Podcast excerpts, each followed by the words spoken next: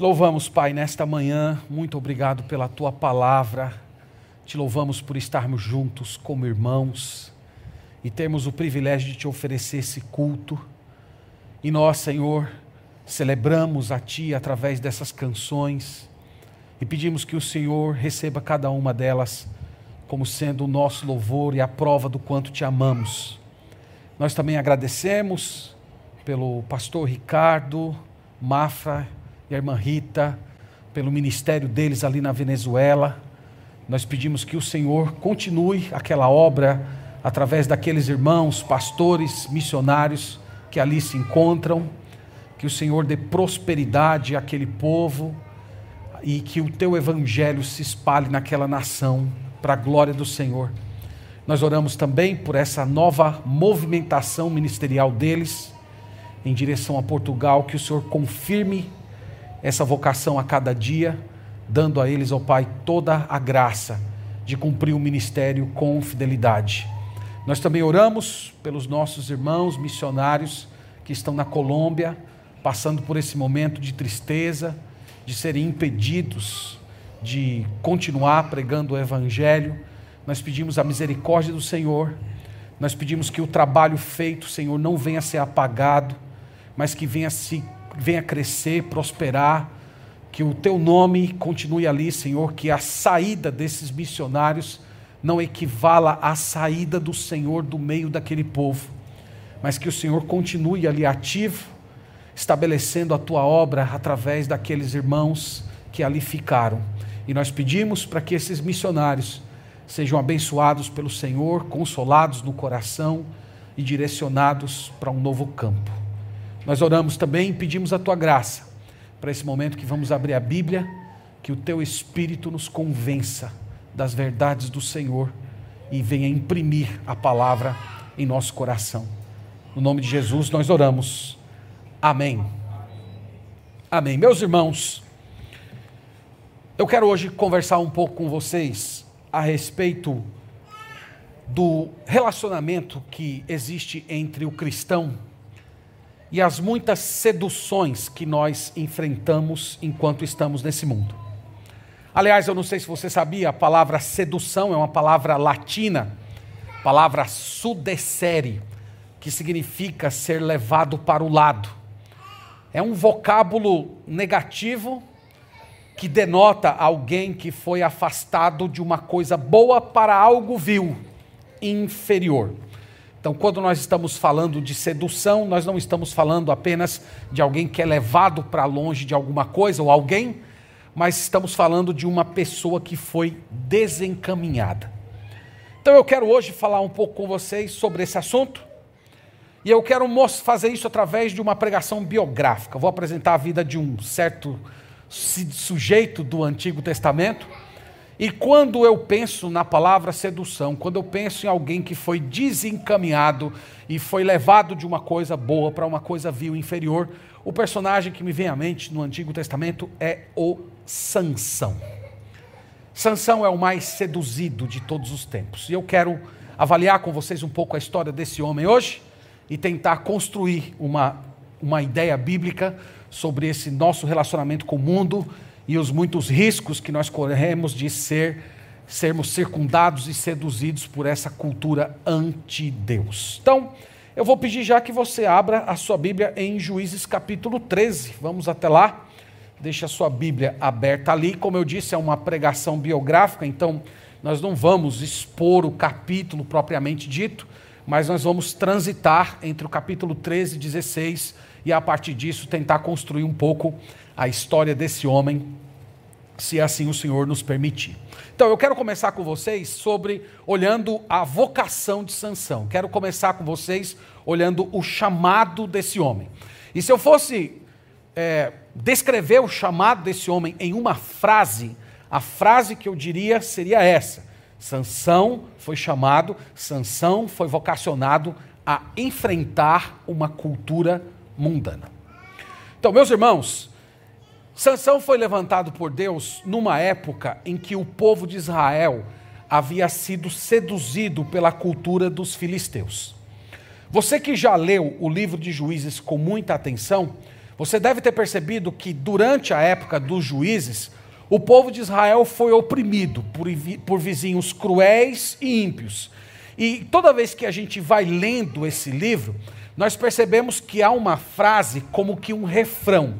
Você pode olhar comigo essa frase em vários locais do livro. Então eu queria te chamar para o capítulo 3. Vamos, volte aí um pouquinho, a gente chega já no capítulo 13. Mas eu quero mostrar para vocês uma frase que é uma espécie de refrão no livro. Aliás, toda vez que nós vemos uma repetição em algum livro da Bíblia, nós sempre temos que dar uma parada ali. Então, em Juízes capítulo 3, olhe comigo o versículo 9, nós temos o seguinte: Clamaram ao Senhor os filhos de Israel, e o Senhor lhe suscitou libertador. No versículo 15 desse mesmo capítulo diz: Então os filhos de Israel clamaram ao Senhor, e o Senhor lhe suscitou libertador.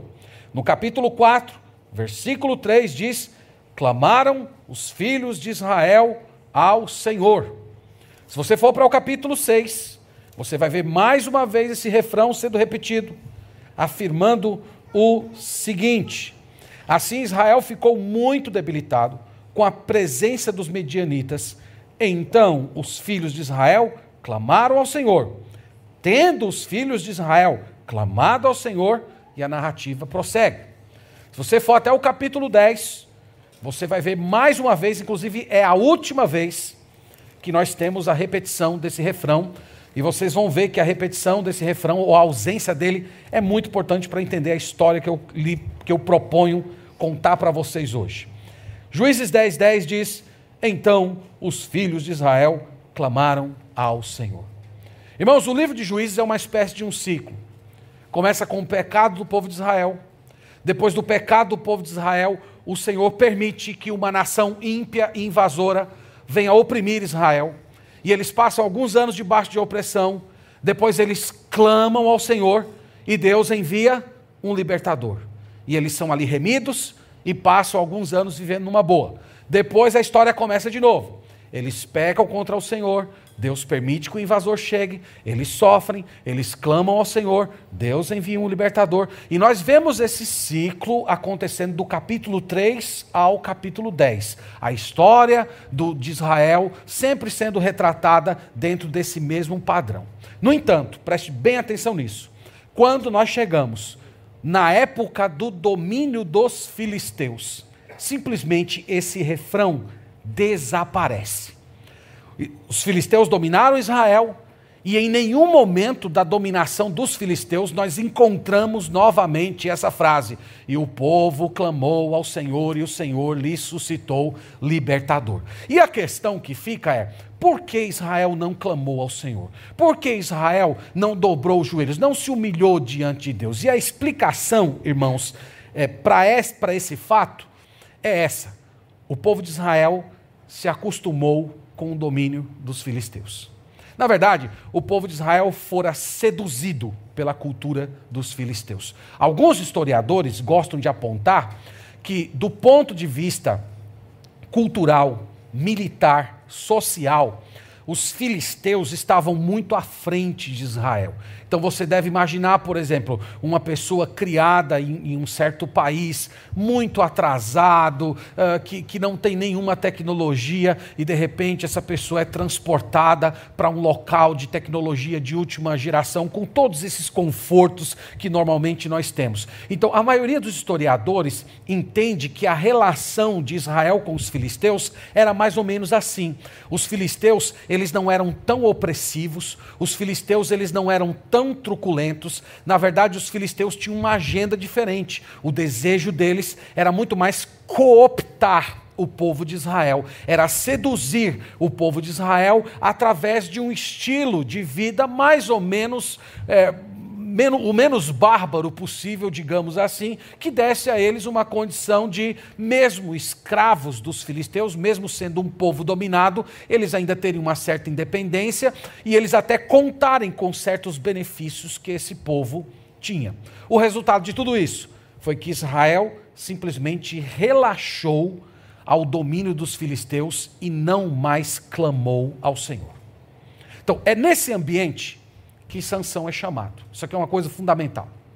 Então, Sansão foi chamado nesse ambiente. O, nome Sansão significa brilho, ensolarado.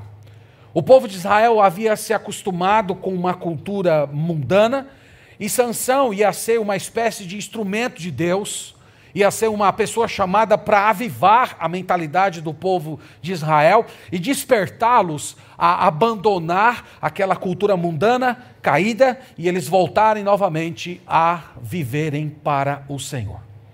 Os pais de Sansão, eles merecem um tratamento à parte mesmo Israel vivendo é, em, em, apostasia, nós encontramos os pais de Sansão é, profundamente dedicados ao Senhor, consagrados a Ele.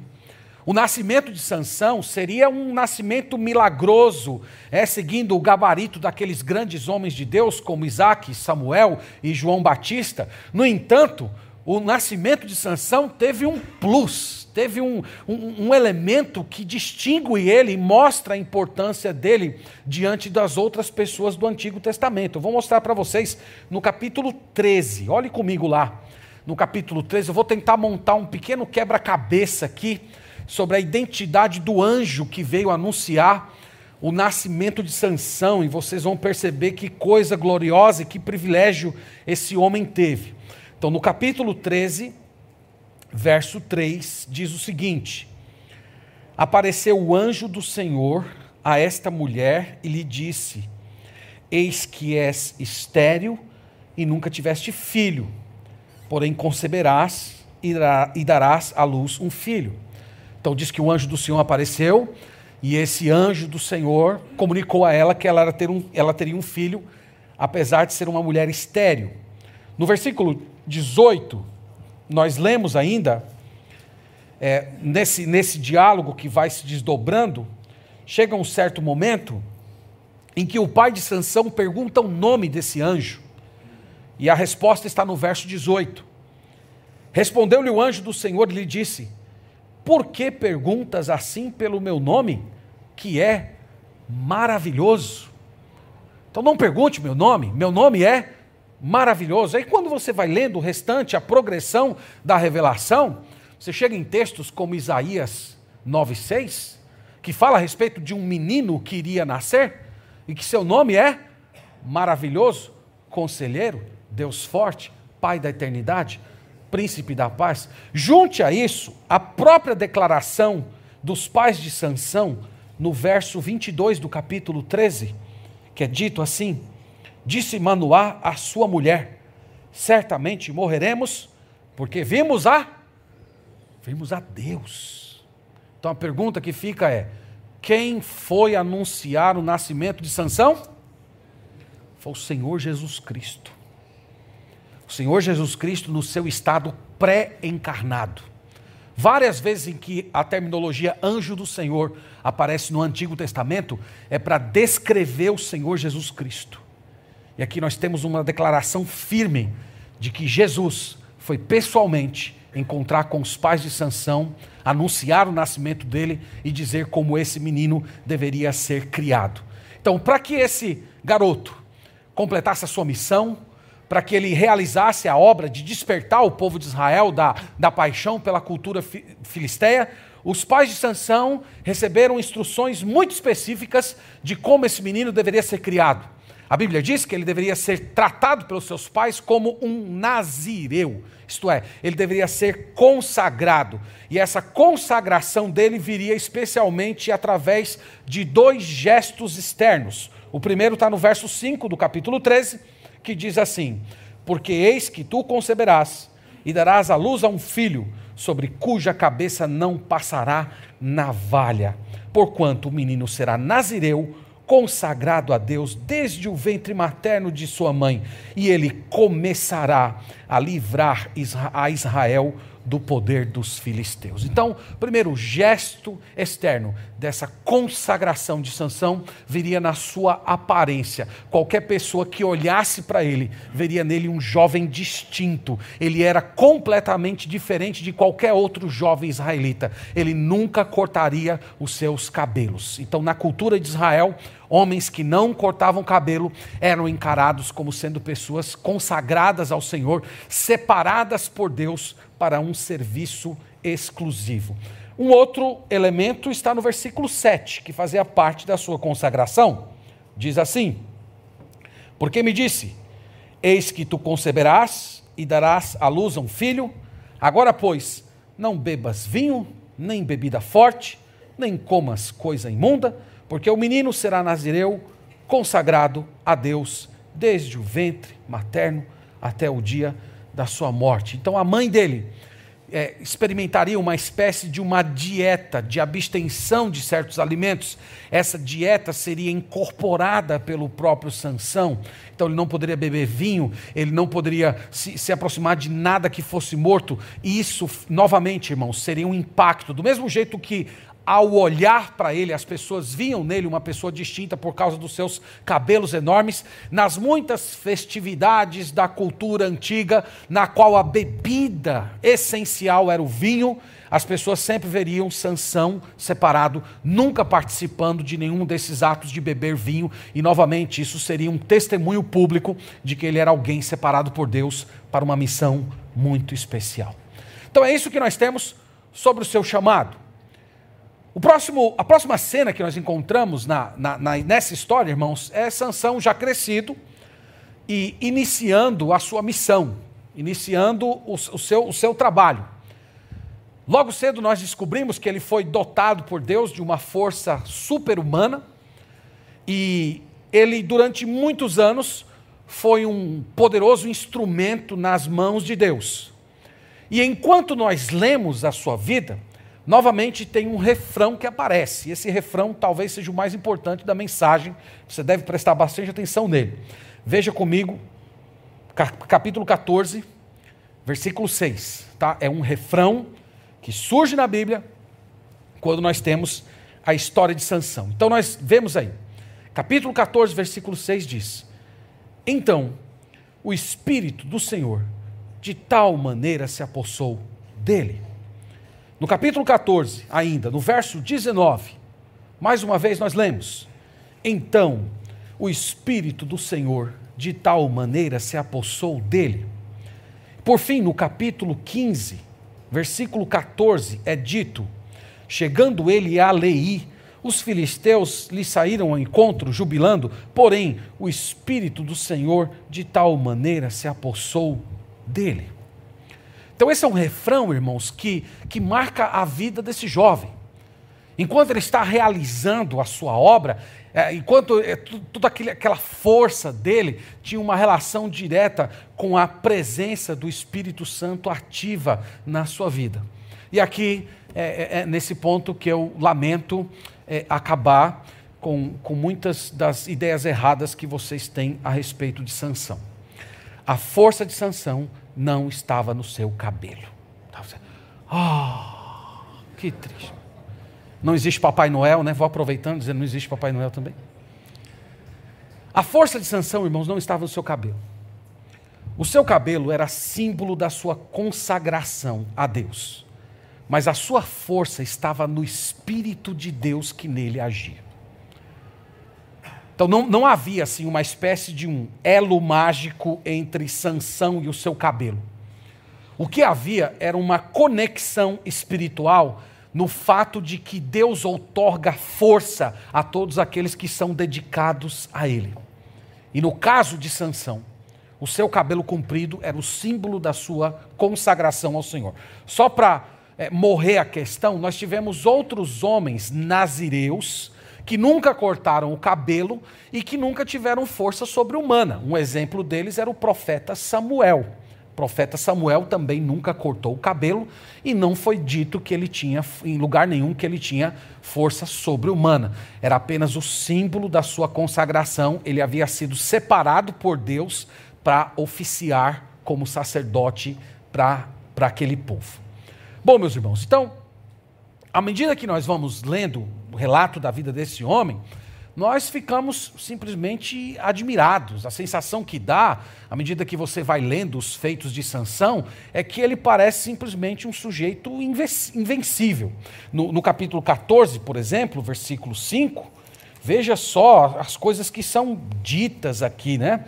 É, é, é, dito no capítulo 14, versículo 5: Desceu, pois, com seu pai e sua mãe a Timna, e, e chegando às vinhas de Timna, eis que um leão novo, bramando, lhe saiu ao encontro. Então o Espírito do Senhor de tal maneira se apossou dele, que ele rasgou como quem rasga um cabrito, sem ter nada na mão. Porém, diz o, diz o texto, que ele não deu a conhecer nem a seu pai e nem a sua mãe. Eu acho que todos vocês já viram algum vídeo de internet daqueles sujeitos que trabalham em zoológico e o cara se sente lá todo confortável cuidando do leão e de repente acontece uma tragédia do leão ir para cima e para cima da pessoa, né? E a gente assiste aquele negócio aflito, né? O que é que vai acontecer? O que é que vai acontecer?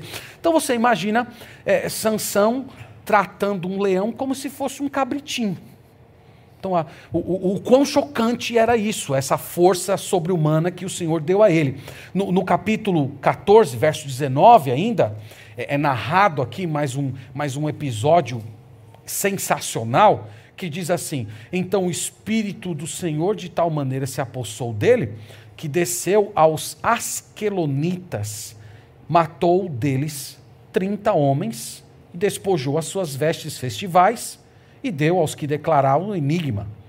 Porém, acendeu-se a sua ira e ele foi à casa de seu pai. Então, ele desceu numa cidade e ele simplesmente matou 30 homens, sem nenhuma dificuldade. No capítulo 15, versículo 3, diz assim: Então Sansão lhe respondeu: Desta feita sou inocente para com os filisteus, quando lhes fizer algum mal. E saiu e tomou trezentas raposas e tomando os fachos, as virou, cauda com cauda, e lhes atou um facho no meio delas, tendo, chegado ele, tendo, tendo ele chegado fogo aos tições, largou na seara dos filisteus, e a história começa. Eu sempre lembro da minha infância, né? eu cresci numa, numa, numa região de serra, e um dia apareceu uma raposa no nosso quintal. E a gente foi tentar pegar a raposa. Né? Vocês não imaginam o tamanho do terror que foi para a gente. Né? A gente via ela pequenininha, nós nos achávamos grandões, mas quando nós nos aproximamos dela, no instante o jogo virou. Né? Então você imagina o que é um sujeito capturar 300 raposas. Né? É, é, é, é sobrenatural. No capítulo 15, versículo 15, diz assim: Achou uma queixada de jumento ainda fresca, a mão, tomou-a e feriu com ela mil homens. Irmãos, pensem: mil homens. Mil homens mortos com o queixo de um jumento. Então, é, é, imagina o, o, o, tamanho da força que você precisa para matar uma pessoa com uma queixada de um jumento. Acho que qualquer pessoa, qualquer pessoa normal demoraria muito tempo para tirar a vida de uma pessoa, teria que ser muitos e muitos golpes até tirar a vida de alguém. Mas Sansão matou mil.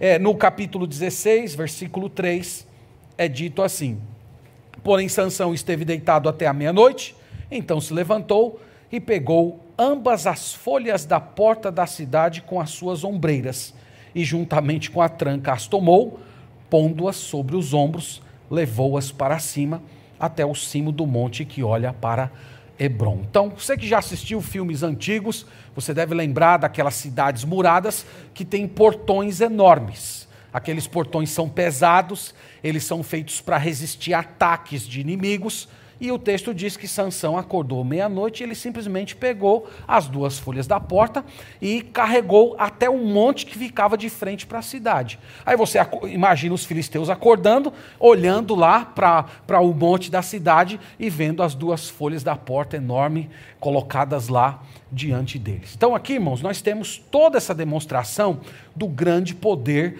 que Deus concedeu a esse homem. Nós vemos ele muito forte, e à medida que nós vamos lendo a, a narrativa, a sensação que nós temos é que essa força física que ele demonstra é proporcional à sua força de fé que essa, que essa força física que ele exibia, ela, ela, ela espelhava realmente o seu comprometimento com Deus e o fato de que o Senhor estava aprovando e abençoando ele e que ele era um homem verdadeiramente consagrado ao Senhor. A última coisa que esperaríamos ouvir é que Sansão brincaria com o poder que Deus havia lhe concedido. Bom, então isso nos leva ao segundo capítulo aqui da nossa narrativa. E aqui agora nós vamos ver a tentação de Sansão. Nós vimos o poder, a vocação, tudo que ele fez. Mas agora vamos convergir um pouco para a sua tentação. Qual era a grande tentação de Sansão e para não dizer a nossa grande tentação? É a tentação de se acomodar à cultura mundana. A tentação de se acomodar ao espírito desse mundo.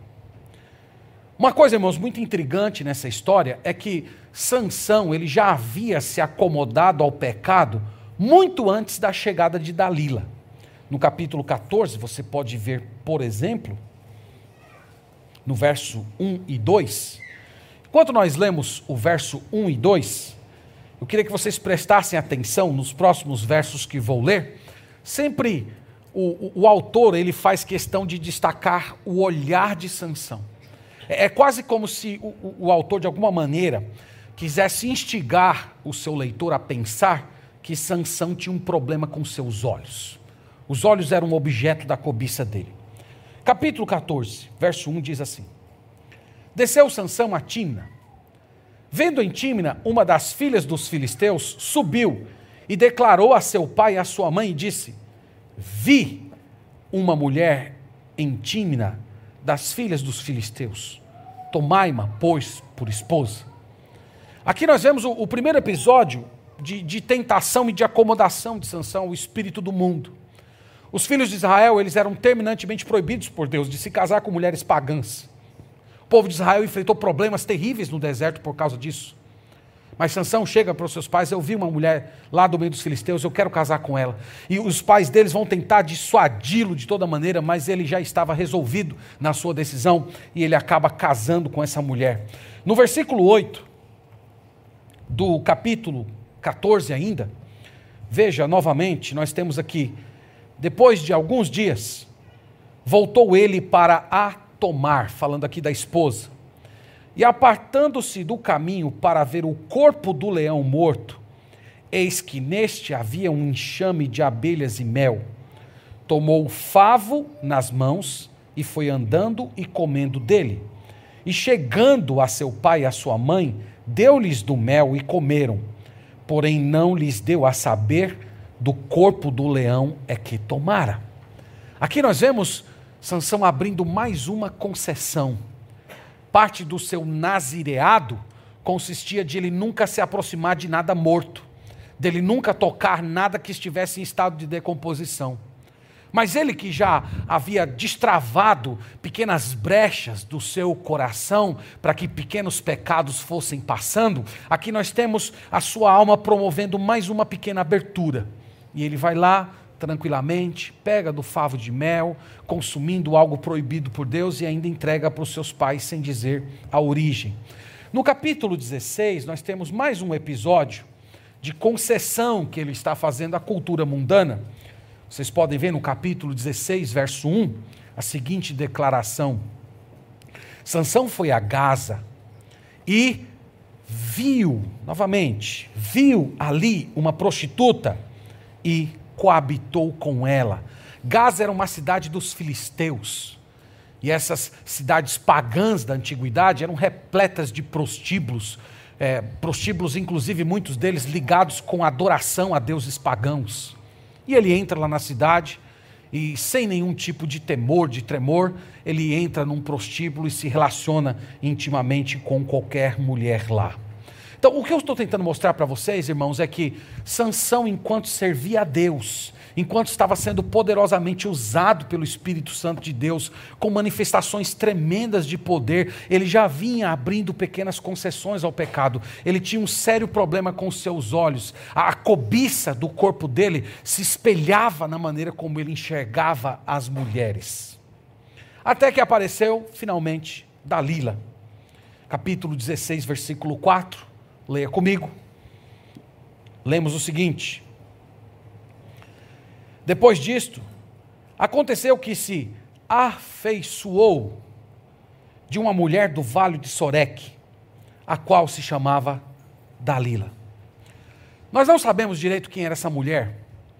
Alguns dizem que ela era uma filisteia, Outros imaginam que ela pode ter sido uma israelita apóstata. Mas o fato, irmãos, é que a Bíblia não diz. O que nós sabemos ao certo é que ela era uma filisteia de coração. Que ela se mostrou tão identificada com a cultura dos filisteus que ela poderia ser, sim, retratada como uma pessoa daquele povo. Dalila deve ter sido, irmãos, uma mulher muito bela. E os filhos de, de, da, da Filístia já sabiam que Sansão tinha um problema com os seus olhos. Então eles simplesmente arrolaram essa mulher para a causa deles. O trabalho dela seria, em troca de uma boa quantia de dinheiro, descobrir qual era a origem da força de Sansão, enquanto os príncipes dos filisteus estariam reunidos no quarto ao lado. Então, enquanto ela estava com ele num quarto, no quarto vizinho estariam os filhos do filisteu, os, os príncipes dos filisteus. E, a, e na hora que eles descobrissem a origem da força dele, eles simplesmente iriam sair do quarto vizinho e atacar esse homem. Quando será, meus irmãos, que os filhos de Deus irão aprender que sempre haverá inimigos escondidos por perto, esperando os seus momentos de fraqueza, de fragilidade, para eles entrarem em cena e causarem destruição. Três vezes Dalila pediu a Sansão que revelasse a sua força. Três vezes Sansão lhe deu uma resposta mentirosa. Três vezes os filisteus saíram do quarto ao lado e vieram para dominá-lo. E por três vezes eles foram vencidos.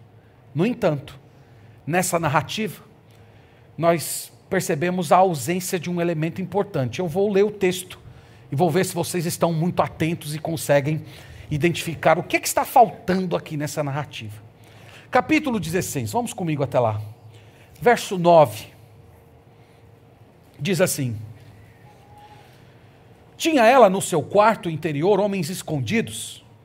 Então ela lhe disse: Os filisteus vêm sobre ti, Sansão. Quebrou ele os tendões como se quebra o fio da estopa chamuscada, e assim não se soube em que lhe consistia a força. Verso 12. Dalila tomou cordas novas e o amarrou e disse: Os filisteus vêm sobre ti, Sansão. Tinha ela no seu quarto interior homens escondidos, e ele as arrebentou de seus braços como um fio. Por fim, versículo 14 e as fixou com um pino de tear e disse-lhe: Os filisteus vêm sobre ti, Sansão. E ele, então ele despertou do sono e arrancou o pino e a urdidura da teia. Vocês sentiram falta de alguma declaração aqui nesses três versículos? Vocês sentiram falta de quê? O Espírito Santo de tal maneira se apossou dele. Não há, meus irmãos, nenhuma menção à ação do Espírito Santo. É como se por causa desse louco flerte que ele havia travado com o pecado, o Espírito Santo já havia se retirado dele. Ele já estava sozinho. Ele já estava por conta própria. Ele estava batalhando com as suas próprias forças. Deus já havia se afastado dele e ele nem havia percebido ainda. E finalmente, diz a história, que Dalila importunou Sansão além da sua capacidade de suportar, e ele revelou a origem da sua verdadeira força. Quando, ela, quando ele dormiu, ela cortou o cabelo dele e os filisteus levaram ele preso. É o que nós lemos no verso 20 e 21 do capítulo 16. Acompanhem comigo aqui a história. Diz assim: E disse ela: os filisteus vêm sobre ti, Sansão. Tendo ele despertado do, do seu sono, disse consigo mesmo: Sairei ainda esta vez como dantes e me livrarei. Porque ele não sabia, ainda que já o Senhor se tinha retirado dele. Então os filisteus pegaram nele e lhe vazaram os olhos e os fizeram descer a Gaza. Amarraram-no com duas cadeias de bronze e virava moinho no cárcere. Aqui nós temos uma triste ironia. Quando Sansão foi pego, qual foi a primeira providência dos seus inimigos? Furaram os olhos dele. Essa é a triste ironia. É como se ele estivesse tendo o objeto do pecado dele, o símbolo da cobiça dele sendo destruído naquele momento. E depois, ele foi colocado para trilhar grãos. O deus dos filisteus era chamado de Dagon. Dagon era o deus dos grãos. Pensa nisso. Colocar o maior herói de Israel para trilhar grãos era uma forma de comunicar para os filisteus que Dagon era maior do que o Deus de Israel. Que o principal líder, o principal herói de Israel, agora era escravo de Dagon, estava trabalhando para ele. Então, esse foi o pecado desse homem, irmãos. Agora, irmãos, eu não sei vocês, mas essa história é intrigante. Ela é intrigante ao, ao ponto de parecer absurda. Me, me perdoem a expressão, mas irmãos, Sansão sabia que essa mulher era bandida. Sabia ou não sabia? Sabia. Ela tinha homens escondidos no quarto três vezes. Ele sabia que ela estava mal intencionada, ele, ela, ele, ele, sabia que ela estava tentando é, capturá-lo, que ela estava tentando subjugá-lo. Ele sabia de tudo isso, e a pergunta que fica, é por isso que essa história é tão intrigante: a pergunta é, por que, que ele prosseguiu? Por que, que ele não parou? Por que, que ele simplesmente não foi embora, dizendo: Olha, não quero nada com você? E é aqui, irmãos, que nós percebemos a fragilidade da natureza humana, porque isso, isso, não é verdade apenas no que se refere à sanção, isso é verdade no que se refere a nós também. Todos nós nos apaixonamos por aquelas coisas que nós sabemos que nos destruirão. Quantos de nós já fomos abrasados pelo pecado e continuamos nos aproximando dele? Quantas vezes nós mesmos sabemos que algo é destrutivo, mas nós achamos que podemos nos aproximar o máximo que pudermos sem sermos queimados por ele? Aqui nós vemos o nosso próprio coração sendo demonstrado. Esse homem pagou um preço terrível por sua tolice, ele perdeu os seus olhos ele se tornou escravo de Dagon. Mas, irmãos, a principal perda desse homem foi a perda da presença de Deus. Foi a perda da ação do Espírito Santo no seu coração. O homem que era chamado para ser luz, ensolarado, ele agora está cego, ele é o libertador que está aprisionado, ele era o conquistador que foi incapaz de lutar contra os seus próprios pecados, ele era um homem forte que não sabia reconhecer as suas próprias fraquezas. A sua luz estava reluzindo em Israel e na própria terra dos filisteus, enquanto ele estava brincando com o seu pecado. Isso não é verdade, irmãos, apenas com respeito a ele. Isso aqui diz respeito a nós também. Todas as vezes que um filho e uma filha de Deus caem em pecado, o mundo incrédulo se regozija. O mundo incrédulo fica feliz. O mundo incrédulo gosta de ver filhos e filhas de Deus, outrora consagrados, escravizados ao pecado. Eles, eles se gabam disso.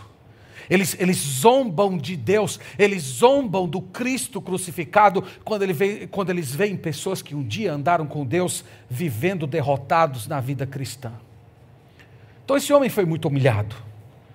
Ele perdeu, como eu disse, todos os seus privilégios. Mas o principal privilégio, irmãos, foi a presença de Deus. Foi a atuação do Espírito Santo no coração dele. Lembre-se disso, irmão, irmã. O pecado transforma reis em escravos. O pecado destrói as melhores coisas da sua vida. O pecado sempre se apresentará como, como algo que vai te suprir, que vai proporcionar a você alguma coisa que de alguma maneira está sendo tirada de você. Mas esse é o grande engodo do mundanismo. O preço sempre vai ser a sua alma, o preço sempre vai ser o seu coração, sempre será a sua integridade. Mas louvado seja Deus, que a história não termina aqui. No versículo 22, nós temos o primeiro sinal de restauração de Sansão, quando diz assim: "E o cabelo de sua cabeça, logo após ser rapado, começou a crescer de novo. Isso aqui, irmãos, não, é, diante de toda essa história, você não pode ler isso aqui como se o autor estivesse descrevendo apenas um processo físico natural. Você lê isso aqui dizendo, não, sim, mas conte uma novidade. Rapou o cabelo, o cabelo cresce de novo. Não é sobre isso que o autor está falando. O autor está dizendo que a vitória dos filisteus teve pouca duração. É isso que está por detrás disso aqui. Enquanto esse homem estava lá trilhando o seu grão em humilhação, o seu cabelo começou a crescer novamente e, junto com o seu cabelo, o seu arrependimento. Essa é a ideia que está por trás dessa frase. Então, quando finalmente os, os filisteus se juntaram e trouxeram Sansão a um dos festivais dos seus, dos seus deuses, repletos de bebedice, a força de Sansão retornou novamente, ao ponto em que ele foi capaz de derrubar as colunas do edifício, matando a si mesmo e os inimigos do povo de Deus. Você pode ler isso no capítulo 16, do verso 28 ao 30. Nós lemos o seguinte: Sansão clamou ao Senhor e disse: Senhor, Senhor Deus, peço-te que te lembres de mim e dá-me força só esta vez, ó Deus, para que me vingue dos filisteus ao menos por um dos meus olhos. Abraçou-se, pois, Sansão com as suas duas colunas do meio, em que se sustinha na casa, e fez a força sobre elas com a mão direita em uma e com a mão esquerda na outra, e disse: Morra eu com os filisteus. E inclinou-se com força e a casa caiu sobre os príncipes e sobre todo o povo que nele estava.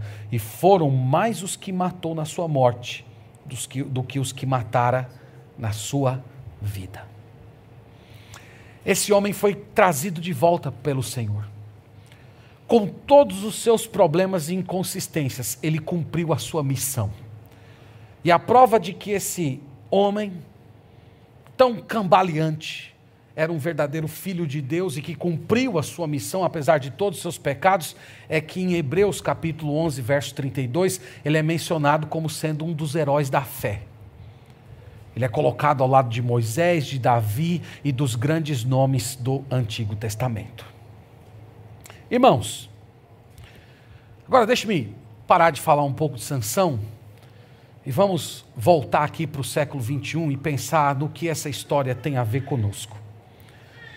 Primeiro, vamos, vamos considerar o, o porquê esse homem se meteu nesse embaraço todo.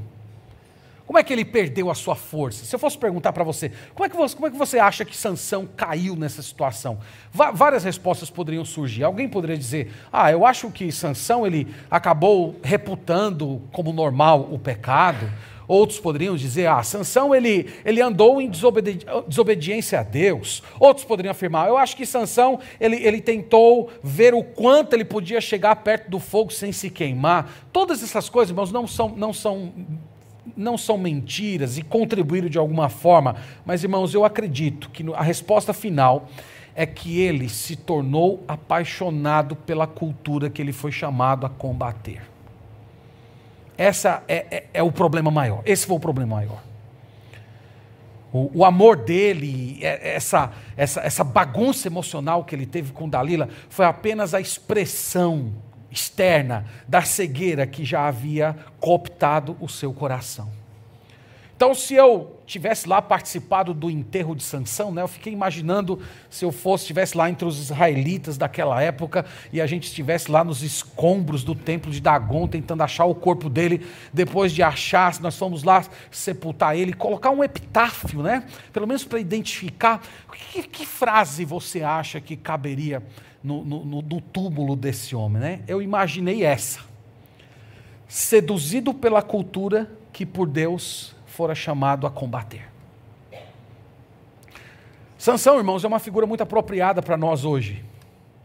Porque a semelhança dele, nós também fomos chamados a enfrentar a cultura mundana.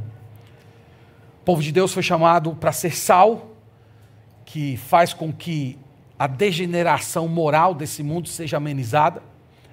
O povo de Deus foi chamado para ser luz do mundo, que ilumina os caminhos desse povo sem nenhuma referência. Nós somos também chamados para denunciar os pecados do nosso tempo. No entanto, meus irmãos, essa cultura que nós estamos tentando combater, ela não é passiva. Ela tem a sua doutrina, ela tem os seus, os seus pregadores, ela tem a sua própria agenda. O que eu estou tentando dizer para os irmãos é que essa cultura mundana que nós fomos chamados a enfrentar como filhos de Deus, ela está, ela é agressiva contra nós e ela está fortemente dedicada a, a, a resistir à nossa mensagem e incutir em nossa mente a própria mensagem dela. Então ela não é passiva, ela é ativa. Ela resiste a gente. E nesse processo ela tenta enculturar em nós a sua própria pregação. E muitos crentes fazem bem durante algum tempo, permanecendo fiéis na agenda contra esse mundo. Mas o problema é que nós começamos a abrir os nossos olhos para o nosso tempo.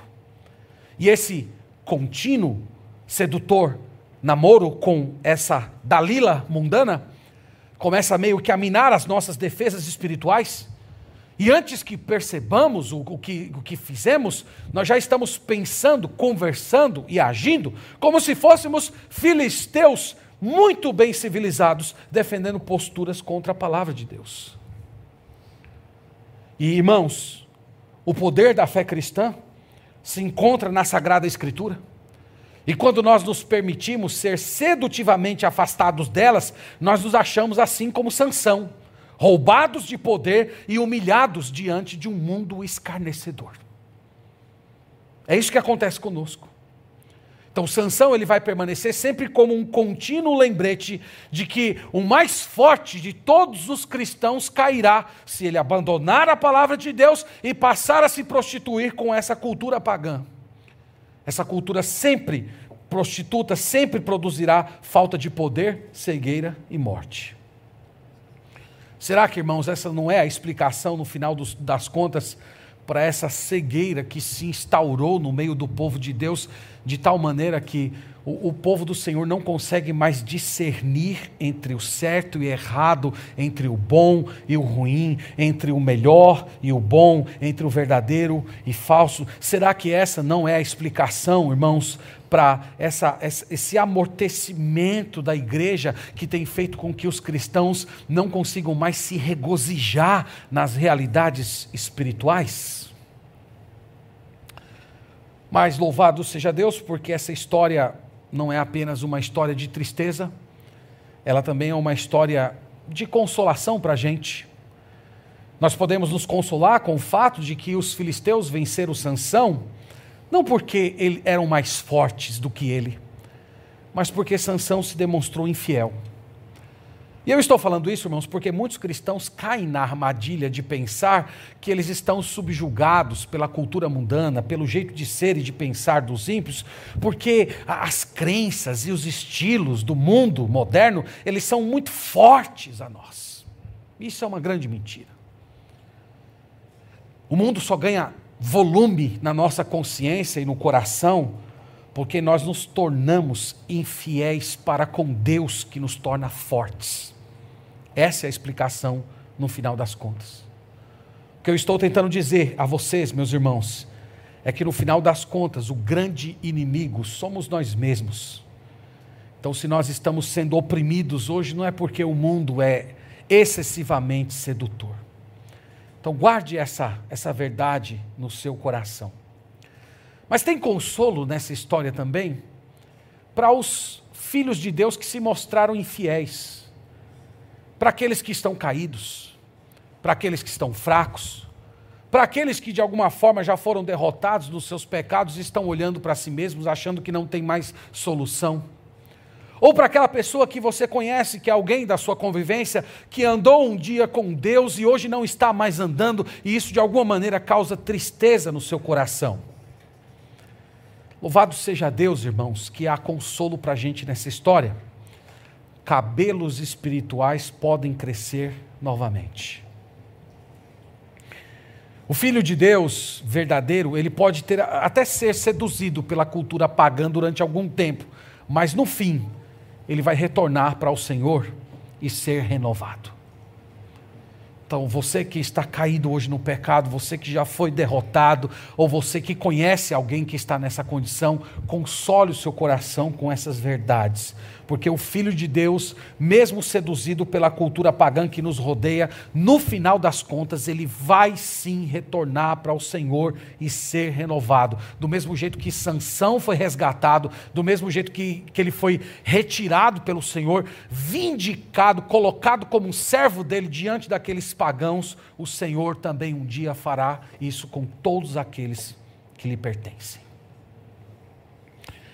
E eu quero, irmãos, caminhando aqui para a conclusão da nossa meditação, trazer duas palavras finais e depois nós vamos orar. A primeira delas é: tome cuidado com os sinais de carnalidade. Existem certos sinais de que nós estamos indo por um caminho distante de Deus, de que nós estamos focando muito mais nessa cultura pagã caída do que nos valores celestiais. Por exemplo, quando os seus desejos e os seus objetivos são muito mais elevados do que os seus interesses no reino de Deus. Quando você busca ansiosamente muito mais a prosperidade do seu corpo do que a prosperidade da sua alma. Quando você não abre mão dos seus prazeres, mesmo quando Deus expressamente ordena que você o faça e sua alma clama para que você o abandone. Quando seus prazeres carnais excedem os deleites em Deus, da, da palavra de Deus e a sua expectativa pela eternidade, quando estudar, trabalhar, ganhar dinheiro para desfrutar dos prazeres do corpo ocupam o primeiro lugar no seu pensamento comparado com as necessidades da sua alma quando você ouve, lê, conversa, assiste a coisas e pessoas que são muito mais prazerosas ao seu corpo do que aquelas que, na qual o seu espírito se deleita. Quando você prefere a companhia de pessoas carnais, quando seus melhores amigos são os ímpios, ao invés daquelas pessoas com as quais você compartilharia a fé quando você vive em um lugar e trabalha apenas para satisfazer a sua própria carne, sem buscar o reino de Deus em primeiro lugar, quando você está disposto a ganhar mais dinheiro simplesmente para agradar os seus próprios, os seus próprios desejos do que para honrar o nome do Senhor. Esse, meus irmãos, é o cristianismo fácil. Essa é a crença sem obediência. Eu me arrisco a dizer que essa é a fé dos demônios, é a fé que odeia a mortificação da carne. Então, cuidado com esses sinais. E desenvolva a sua comunhão com Deus, a verdadeira espiritualidade cristã. Se você crescer no conhecimento de Cristo, você vai ver que ah, você vai se dedicar muito mais a conhecer ao Senhor e saber o que agrada e desagrada a Deus a, a realização dos seus deveres diários terá como força motivadora a, a, o agradar ao Senhor e não agradar às pessoas. Você vai prestar mais atenção ao seu coração, às suas intenções. Você não vai ficar focando apenas nas suas ações externas, você vai dar mais atenção às suas motivações. Os seus deveres secretos, eles serão feitos com a mesma dedicação e empenho daqueles deveres que são feitos diante das pessoas. Você vai respeitar a sua consciência e não vai desprezá-la. Quando a sua consciência acusar, demonstrando desagrado de Deus, isso vai te deixar inquieto. Por outro lado, quando a sua consciência testemunhar que Deus está lhe aprovando, isso vai te trazer conforto. As suas amizades vão mudar. Você vai preferir a companhia de pessoas piedosas, que amam ao Senhor, e não apenas de pessoas ambiciosas, orgulhosas, ímpias, que vivem desagradando a Deus a todo momento. O julgamento das pessoas não, irão mais, não, não, não irá mais importar para você comparado com o julgamento de Deus, afinal de contas, você não vive para as pessoas. Você vai ter disposição de suportar os desagrados, as censuras, as reprovações, uma vez que Deus estará satisfeito contigo. Irmãos, nós fomos chamados a combater a cultura mundana. Ou combatemos o mundanismo, ou ele nos destruirá.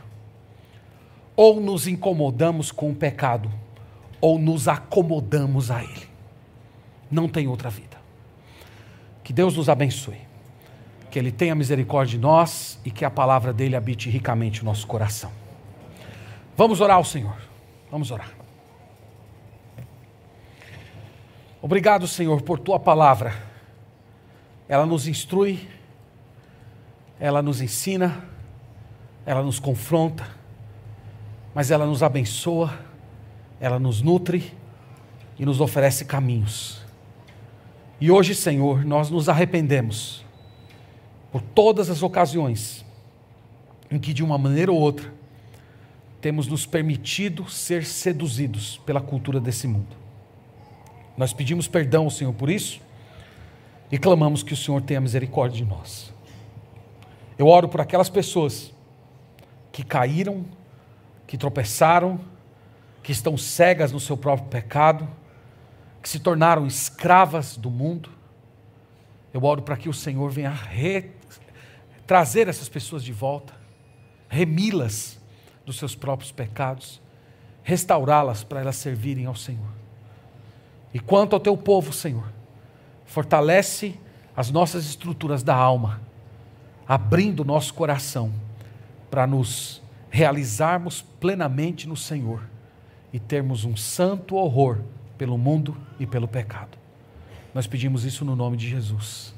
Amém.